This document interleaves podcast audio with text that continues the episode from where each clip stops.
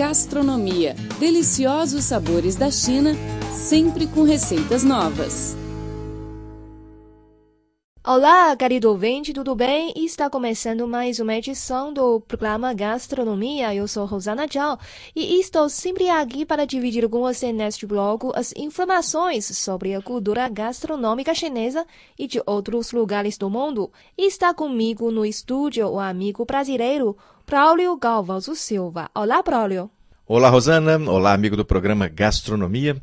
É muito bom estar aqui com você e com os nossos ouvintes, principalmente porque esse é um programa onde podemos aprender muito sobre a cultura dos diversos países do mundo através de seu patrimônio cultural e material gastronômico. Rosana, o que temos hoje para os nossos ouvintes? Eu sei que é uma delícia. É isso mesmo, é uma delícia deliciosa. Falamos hoje sobre a pizza, uma comida deliciosa e famosa por todo o mundo. A pizza é uma preparação culinária que consiste em um disco de massa fermentada de farinha de trigo, coberto com molho de tomate e ingredientes variados que incluem algum tipo de queijo, carnes preparadas ou defumadas e ervas, normalmente orégano ou manjericão, tudo assado em forno. Difundido em todo o planeta, talvez seja o prato mais democrático que existe agradando-o e sendo acessível a ricos e pobres. A história da pizza começou com os egípcios. Acredita-se que eles foram os primeiros a misturar farinha com água. Outros afirmam que os primeiros foram os gregos, que faziam massas à base de farinha de trigo ou arroz ou grande bico e as assavam em tijolos quentes. A novidade foi parar na Etrúria, na Itália. Ao contrário do conhecimento popular e do fato de ser considerada tipicamente italiana, os babilônios, hebreus e egípcios já misturavam o amido de trigo e a água para assar em fornos há mais de 5 mil anos. A massa era chamada de pão de Abraão. Era muito parecida com os pães árabes atuais e recebia o nome de piscia. Os fenícios, três séculos antes de Cristo, costumavam acrescentar coberturas de carne e cebola ao pão. Os turcos muçulmanos adotaram esse costume durante a Idade Média e por causa das cruzadas, essa prática chegou à Itália, pelo porto de Nápoles, sendo em seguida incrementada, dando origem à pizza que conhecemos hoje. No início de sua existência, somente as ervas e o azeite de oliva eram os ingredientes típicos da pizza. Os italianos foram os que acrescentaram o tomate, descoberto na América e levado à Europa pelos conquistadores espanhóis. Porém, nessa época, a pizza ainda não tinha sua forma característica redonda, como a conhecemos hoje, mas sim dobrada ao meio, feito um sanduíche. Próximo do início do primeiro milênio, um dos alimentos mais populares entre os pobres do sul da Itália eram os círculos de massa recobertos com ervas e especiarias. E foi nessa época que em Nápoles surgiu o termo pizza. Pizza, indicando um disco de massa assada com ingredientes por cima. Não muito tempo depois aparecia pela primeira vez em Nápoles a palavra pizza com um P, um I, dois Z e um A. Durante o século XVIII, as pizzas eram assadas em fornos a lenha, construídos de tijolos ou pedras vulcânicas, e durante o dia vendidas nas ruas e vielas de Nápoles por meninos que traziam na cabeça pequenas estufas de estanho para mantê-las aquecidas e atraíam a clientela com seus gritos característicos. Eu imagino como eram esses gritos, aquela vozinha de criança gritando nas ruas: Pizza, pizza, pizza, pizza. Este método de vendas fez, entretanto, ainda mais popular o novo prato.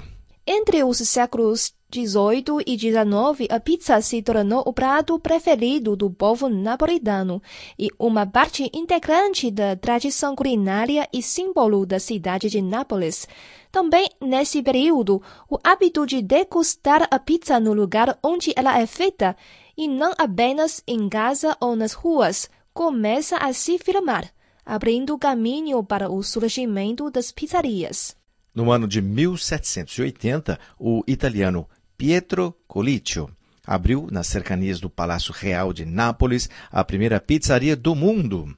Suas pizzas, que já naquela época eram um alimento muito apreciado pelos napolitanos, rapidamente se tornaram conhecidas e apreciadas em toda a cidade. Em junho de 1889, Raffaele Esposito, considerado o melhor pizzaiolo daquele tempo, foi convidado ao Palácio Real de Capodimonte para preparar essa especialidade para os reis da Itália, Humberto I de Saboia e sua esposa, a rainha Margherita, que estavam de visita a Nápoles.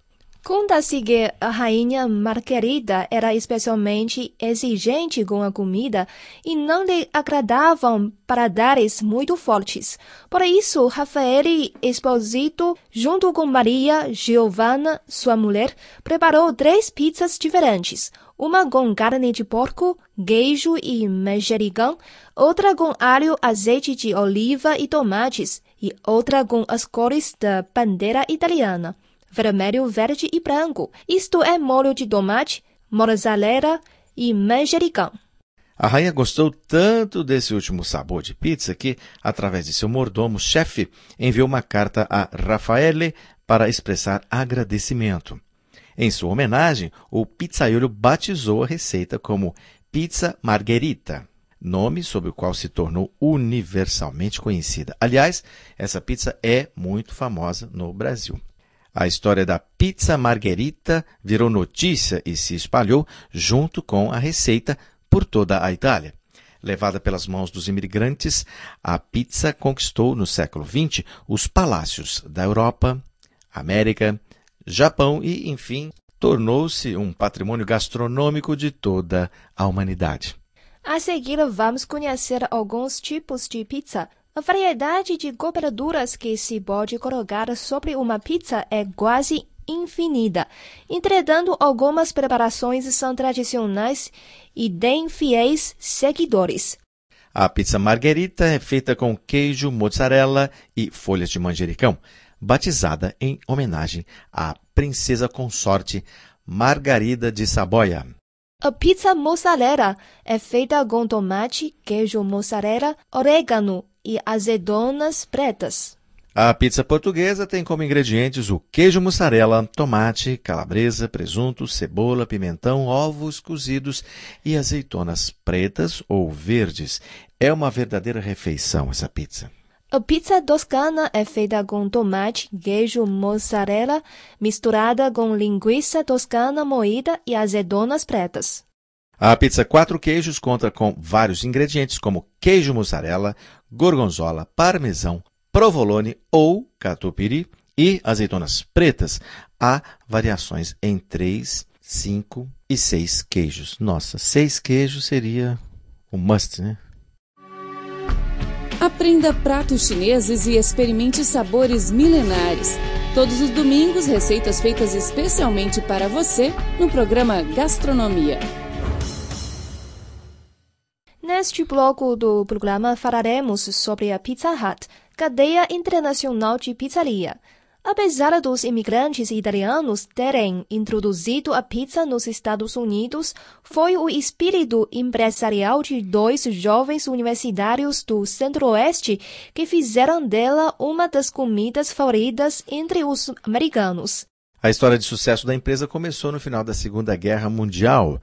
Os soldados norte-americanos provaram a pizza no fronte de batalha e levaram para casa a disposição de comer mais e mais fatias. Ao final do conflito, os imigrantes italianos aproveitaram para abrir várias pizzarias pelos Estados Unidos e hoje já são 18 mil pizzarias em funcionamento no país. No dia 15 de junho de 1958, o primeiro restaurante de Pizza Hut foi inaugurado na cidade de Wichita, estado do Kansas, pelos irmãos Frank e Dan Carney, que não possuíam dinheiro suficiente para o negócio e nunca haviam trabalhado com pizza antes. Por essa razão, os dois irmãos, incentivados por um amigo da família, pregaram 600 dólares emprestados de sua mãe e compraram equipamentos de segunda mão. A primeira loja foi aberta em um edifício desocupado com telhado de cabana, onde havia uma placa de sinalização com espaço para somente oito letras. A esposa de Dan Carney, então, sugeriu a palavra hut, cabana em inglês. O restaurante tinha capacidade apenas para 25 pessoas sentadas. Na noite de inauguração, somente potenciais consumidores puderam degustar as pizzas, que foram servidas gratuitamente. A aceitação foi tão boa que os irmãos inauguraram uma segunda loja em cinco meses. Em um ano, já estavam operando com três restaurantes e inauguraram a primeira franquia na cidade de Topeka, também no estado do Kansas, pelas mãos de Dick Hassur. Dez anos depois, em 1968, foi aberto o primeiro restaurante fora dos Estados Unidos, no Canadá. No ano seguinte, já eram 310 lojas que adotaram a cor vermelha no telhado. A marca chegou à Austrália, México e Alemanha. Na década de 70, a Pizza Hut se tornou o melhor restaurante em vendas entre as redes de pizzaria e lançou ações na Bolsa de Nova York. Hoje em dia, a cadeia do Pizza Hut está presente em 88 países, com mais de 12 mil restaurantes ao redor do mundo. O conceito dos restaurantes da Pizza Hut busca se diferenciar do tradicional fast food, acreditando oferecer comida de alta qualidade, sempre fresca e a um preço justo para cada cliente, todos os dias. Todos os funcionários da rede são treinados para manter o alto padrão de qualidade dos produtos e serviços e são avaliados constantemente. Para isso, a empresa utiliza o CHAMPS, abreviação de Casa Limpa, Hospitalidade, Acerto, Manutenção, Produto, Serviço, que não é somente um programa de avaliação, mas também uma cultura que abrange a todos, empresa, franqueados e atendentes. Um fato curioso é que, apesar de estar presente em quase todo o mundo, a Pizza Hut nunca ousou entrar no mercado italiano, talvez por temer a concorrência com as tradicionais pizzas. A outra curiosidade é que a empresa utiliza todos os anos mais de 350 milhões de quilos de pepperoni, mais de 260 milhões de quilos de tomates e mais de 150 milhões de quilos de queijo. A Pizza Hut é o maior consumidor de queijo do mundo, utiliza 3% de toda a produção de leite dos Estados Unidos, equivalente à produção de 250 mil vacas a cada ano para a produção desse queijo.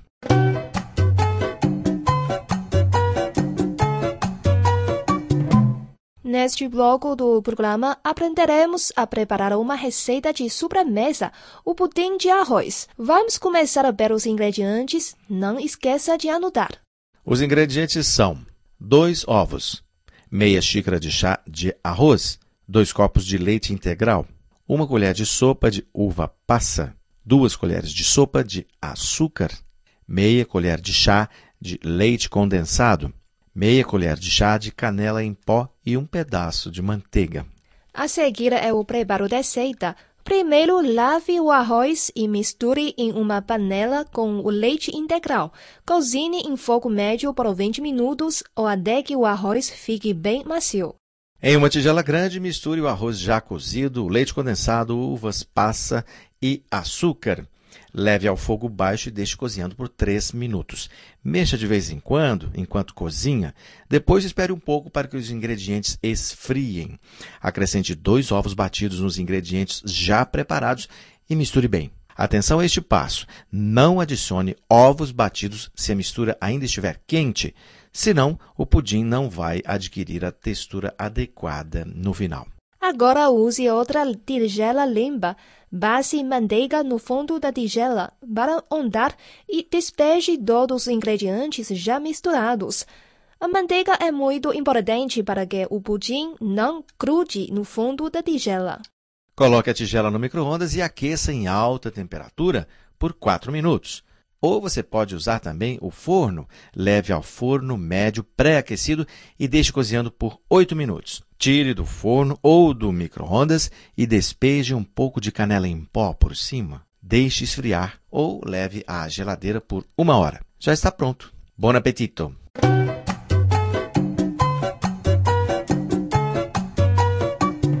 Bom, chegamos ao fim do programa. Eu sou Rosana John. Muito obrigada pela sua companhia. Eu sou Braulio Calvoso Silva. Obrigado também pelo carinho e pelo privilégio de sua audiência. Voltamos na próxima semana com mais informações interessantes sobre cultura gastronômica chinesa e receitas deliciosas. Não perca. Abraços. Tchau, tchau. Até mais. 再见。